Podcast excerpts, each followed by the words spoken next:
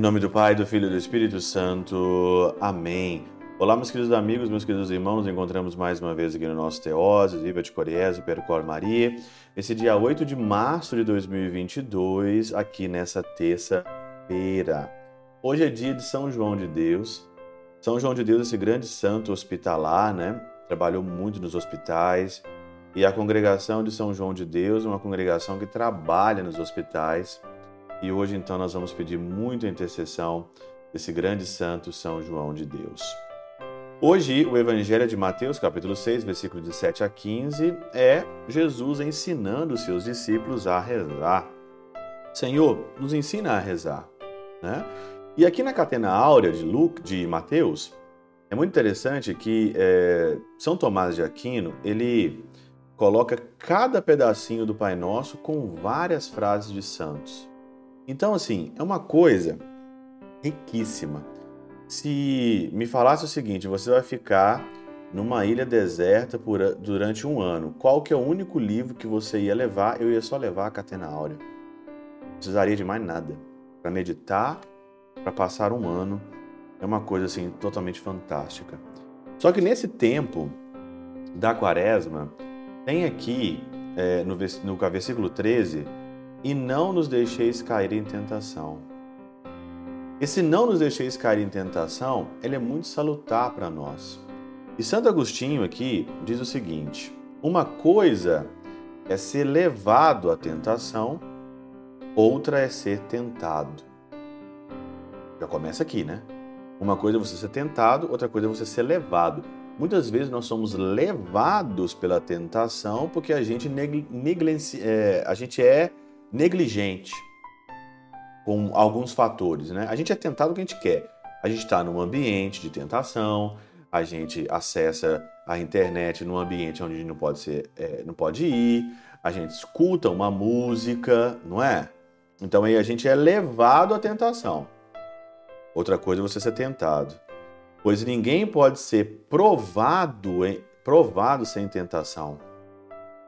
Seja tentado por si mesmo ou por outro. Às vezes nós nos tentamos a si mesmo, às vezes nós somos tentados por outro. Mas isso não tem como você escapar, não tem como você escapar da tentação. Você nunca vai sair de você a tentação, nunca, nunca. É uma coisa que você vai ser provado sempre, só que você tem que resistir isso. E aqui então diz Santo Agostinho: cada um é perfeitamente conhecido por Deus antes de sofrer qualquer tentação.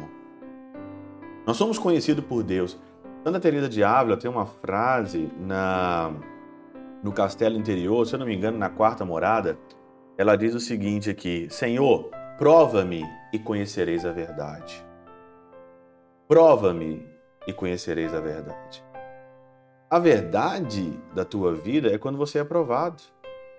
Quando você é provado, quando você é tentado, se você resiste ou não resiste, Ali que vem a verdade. Se você ama Jesus, se você não ama Jesus, ali está a verdade. Se você é fraco, se você é pecador, se você é, é medíocre, ali é que está a verdade.